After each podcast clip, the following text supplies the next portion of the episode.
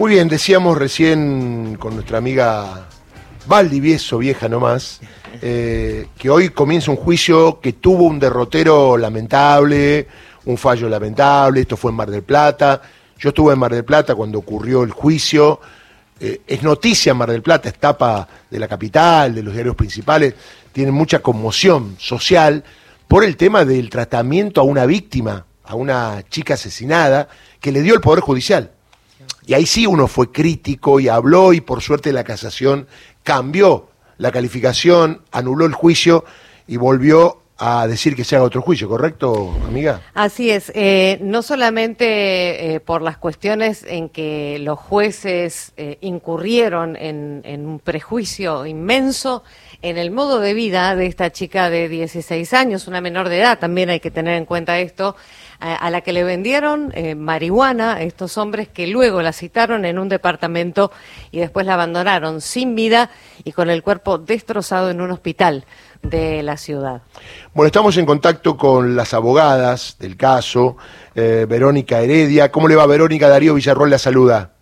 Hola, buenos días. Y está Florencia Piermarini, eh, también otra colega. ¿Cómo le va? Buen día, ¿cómo anda? ¿Qué tal? Buen día, ¿cómo están?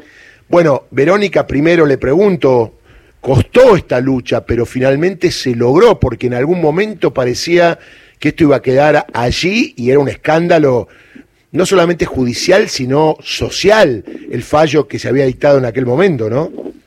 Claro, eh, recuerden que eh, los hechos eh, que tuvieron como víctima a Lucía desató el primer paro nacional en Argentina en octubre del año 2016, precisamente por la conmoción de los hechos, ¿no? O sea, saber que era una jovencita que iba a la escuela secundaria, que adultos eh, vendían droga en la puerta de la escuela, que luego fue llevada eh, sin vida a una salita de salud que queda al lado de una comisaría por tres varones que la dejaron ahí, que se fueron, que ni el médico de la salita ni la policía que estaba al lado advirtieron, sospecharon, tomaron alguna medida. Entonces, eh, este escenario conmocionó a todas y a todos y eh, nos provocó salir a la calle a exigir justicia.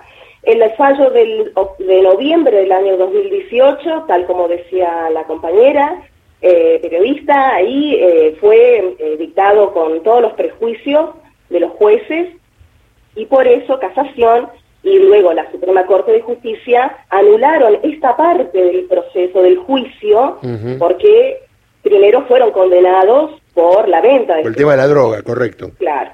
Eh, le quería preguntar a Florencia, eh, Florencia, ¿y ahora por qué van en cuanto a la acusación y representar al particular damnificado? Eh, ¿Cuál es la pena que ustedes requieren y qué delito obviamente acusan? Bueno, nosotras lo que estamos, vamos a empezar en el día de hoy es justamente la acusación por la violación agravada por el uso de estupefacientes, con el resultado muerte en el contexto de violencia de género, ¿no? Con el femicidio de Lucía, que es el hecho que el fallo de la casación el 12 de agosto del 2020 anuló. Lo que estamos pidiendo es que se juzgue la responsabilidad de estos dos varones mayores de edad que cometieron esto, este delito.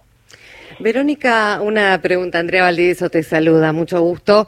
Em, básicamente, ¿van solo los dos acusados eh, que están detenidos a este nuevo juicio? O sea, quien fue absuelto en primera instancia eh, no va a juicio nuevamente ahora.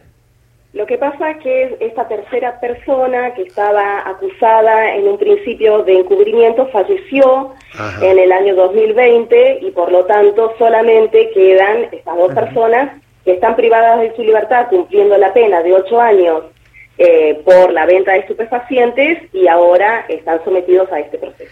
En estos últimos cinco años, eh, ¿se ha generado nueva prueba? ¿Se va a ventilar nueva prueba o es la misma prueba que en el primer juicio? No, es la misma prueba. El fallo de casación ordenó realizar eh, un nuevo juicio con la prueba que se produjo durante toda la instrucción hasta de entre el 2016 y el 2018. A propósito, ¿cuánto tiene previsto durar el juicio? ¿Cuántos testigos hay? Eh, ¿Cómo será el proceso? Bueno, eh, la, entre la acusación pública, o sea, el doctor Arevalo, que es el representante del Ministerio Público Fiscal, y nosotras, como particulares damnificadas, tenemos alrededor de 40 testigos que están previstos en esta semana, 7, 8 y 9. El 10 no, porque justo es el aniversario de Mar del Plata. Así que, claro.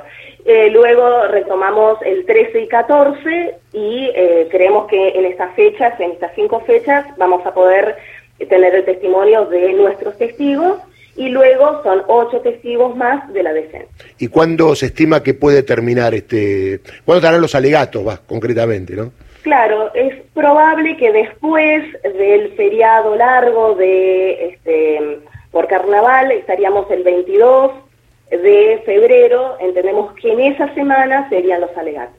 Perfecto. ¿Y cuál es la expectativa? Porque acá nosotros, yo lo seguía el tema y lo instalo y me interesa, pero eh, no sé si los medios han tomado el caso como lo tomaron en aquel momento, cuando fue la escandalosa situación, porque ahora viene la hora de la verdad, ¿no? La expectativa es que se juzgue con, se evalúe la prueba y se juzgue con la perspectiva de género, eh, que es lo que indica el fallo de casación, ¿no? Que atañe y atraviesa a todos los actores y actrices que estamos en este, en este juicio. Eh, cuando digo esto me refiero no solamente a los jueces técnicos, sino también nos referimos a las defensas particulares, al Ministerio Público y obviamente a nosotras. Esto que usted eh, señalaba antes en torno a juzgar a la víctima no puede volver a suceder y nuestra expectativa es eh, tener un juicio justo, e imparcial y que se determine las responsabilidades de estos dos eh, de estos dos sujetos que están eh, imputados. ¿Crees esta vez sí se va a tener en cuenta el resultado de la autopsia, teniendo en cuenta que el 9 es el día en que van a declarar los peritos?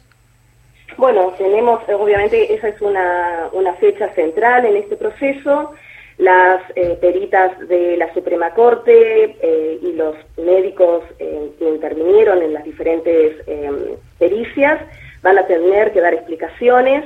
Contamos con la asistencia técnica de la doctora Virginia Kramer, que es médica y que forense y que nos está asistiendo justamente para poder eh, discernir lo que están diciendo los médicos y las médicas en esta en estas pericias que se hicieron, así que nosotras tenemos muchas expectativas de que finalmente se va a dar cuenta de lo que le sucedió, lo que le hicieron, lo que le hicieron a Lucía. Tal cual. ¿Pasó algo con el tribunal que dictó el fallo anterior?